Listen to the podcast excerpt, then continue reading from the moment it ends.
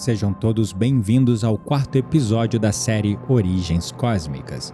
Meu nome é Gabriel Menezes e neste episódio daremos continuidade à nossa série falando sobre o despertar de Saratem e o início da dualidade.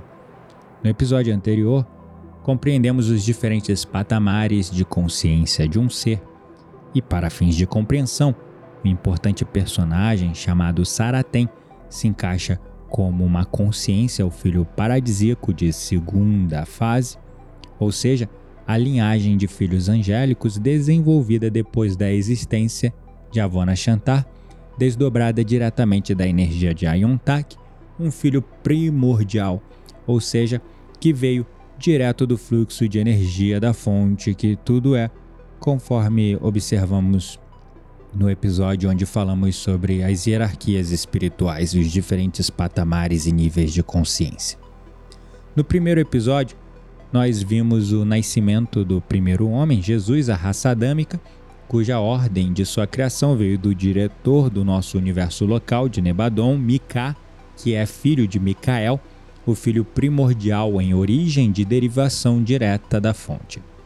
Mika, em seu infinito amor, concebeu a raça humana e cedeu a ela parte do DNA dos filhos angélicos para que a sua evolução pudesse voltar à fonte que tudo é e se dizer Elohim, co-criadores com Deus. Mika, que é um Deus do nosso universo local, o Deus que muitos de nós nos conectamos no nível do eu sou do, no nível do eu superior. E o que somos é um fractal, um pedacinho de uma entidade superior que está aprendendo e experimentando a vida através de nós para que um dia possa co-criar com Deus. Seremos então um Deus criador. Porém, na nossa programação, infelizmente, desde muito tempo, foi inserida uma informação que faz com que pensemos que não somos nada, que somos pecadores e, portanto, não temos o direito de nos comunicar diretamente com os planos superiores. As religiões, infelizmente, dizem que para se comunicar com Deus, precisamos fazê-lo através das religiões e seus intermediários, pois não somos dignos ou merecedores. Isso, meus amigos, não é assim.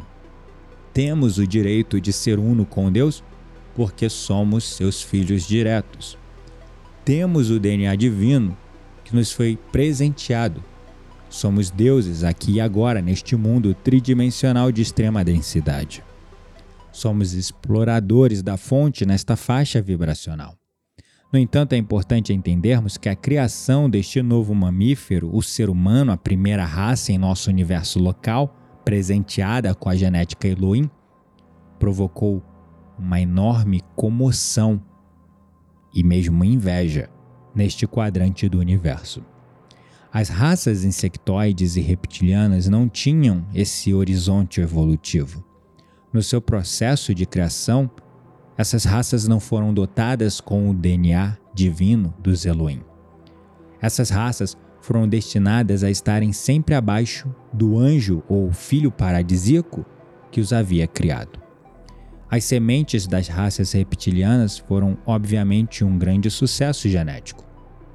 Era uma raça extremamente forte, extremamente resistente, dotados de um grande instinto de sobrevivência, um predador por excelência, dotados com a capacidade de voar por mundos e condições climáticas extremas. Porém, este êxito biológico teve uma contrapartida terrível. O caráter de predador unido à criação do ser humano, conectado à fonte, fez com que a raça reptiliana ressentisse a raça humana e se sentisse também ameaçada, traída pelo seu próprio Elohim criador chamado Ayontak, animados por um sentimento de raiva, ódio, vingança e a sede de poder através da escravidão alimentada por Saratem. Foi aqui, neste momento, que podemos datar de aproximadamente 7 bilhões e meio de anos atrás, numa referência terrestre, é claro, que começou a dualidade neste universo local, universo local de Nebadon.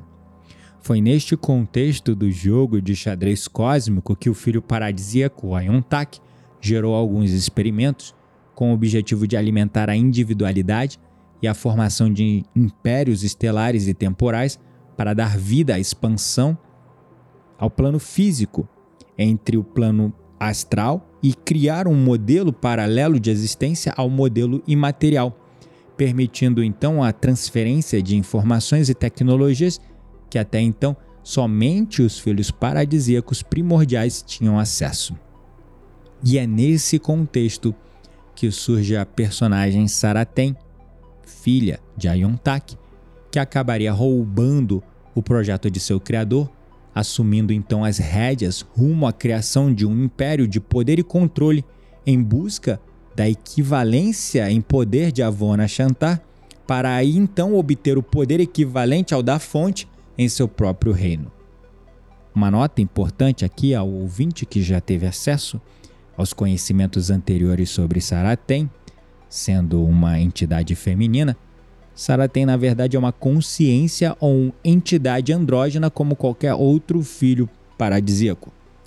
Às vezes ela se manifesta como a energia de uma entidade feminina enquanto progenitora, criadora de raças insectoides, draconianas, entre outros, e em outros momentos manifesta sua energia como uma energia masculina de coordenação e comando. Para facilitar o entendimento, sempre que eu mencionar o nome Saratem, eu vou colocar no feminino, mas tenha sempre em mente o aspecto andrógeno desta consciência. Foi então através de Saratem e seus agentes que os grupos do plano material acabaram recebendo a intuição para desenvolver tecnologias avançadas que nunca tinham sido plasmadas até esse momento no plano físico da realidade astral bariônica e que gerou gradualmente o desequilíbrio. Para poder inserir essa codificação, os agentes de Saratem desenvolveram pesquisas genéticas nos genomas existentes e descobriram que as raças naturalmente mais propensas à sobrevivência como predadores tinham melhores chances de obter e manter poder.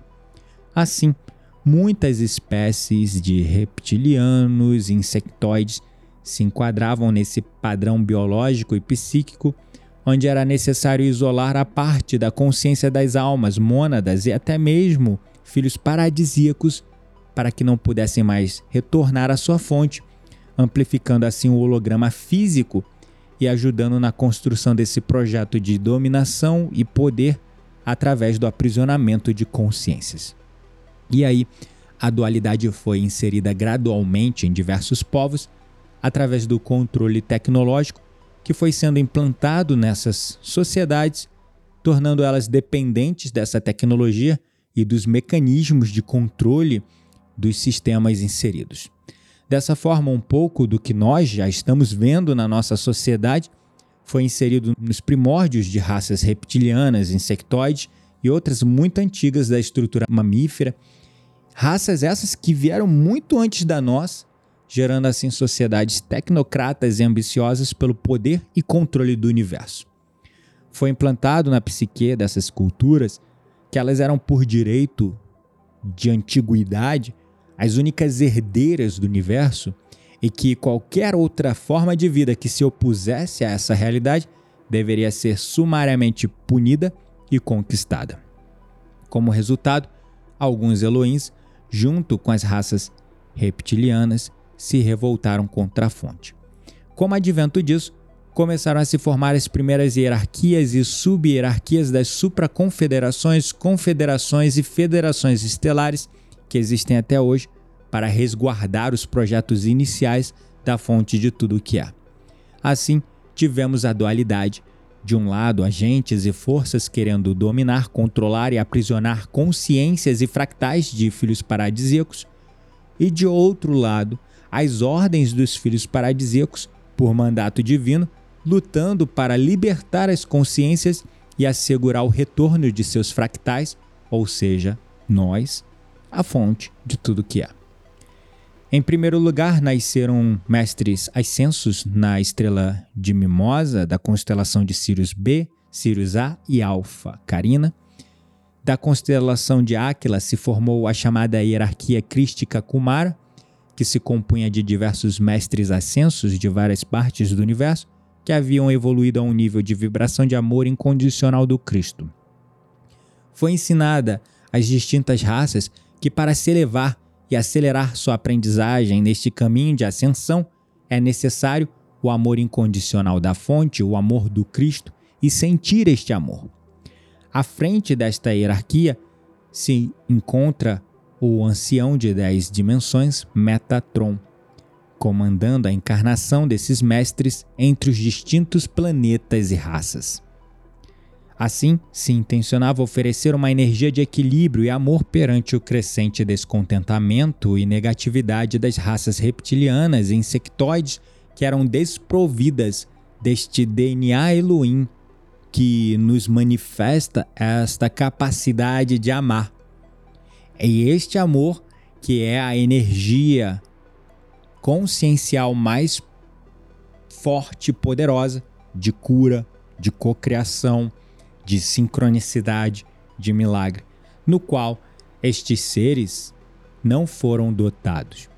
Em consequência disso, também apareceram novas hierarquias, como a Melquisedeque, cuja função era de que cada membro dessa hierarquia se encarregasse exclusivamente de um planeta, dando-lhe cobertura e instrução, tanto tecnológica como social e espiritual, assim como ocupar-se da eleição e procedência dos grupos de almas a reencarnar nesses diferentes mundos.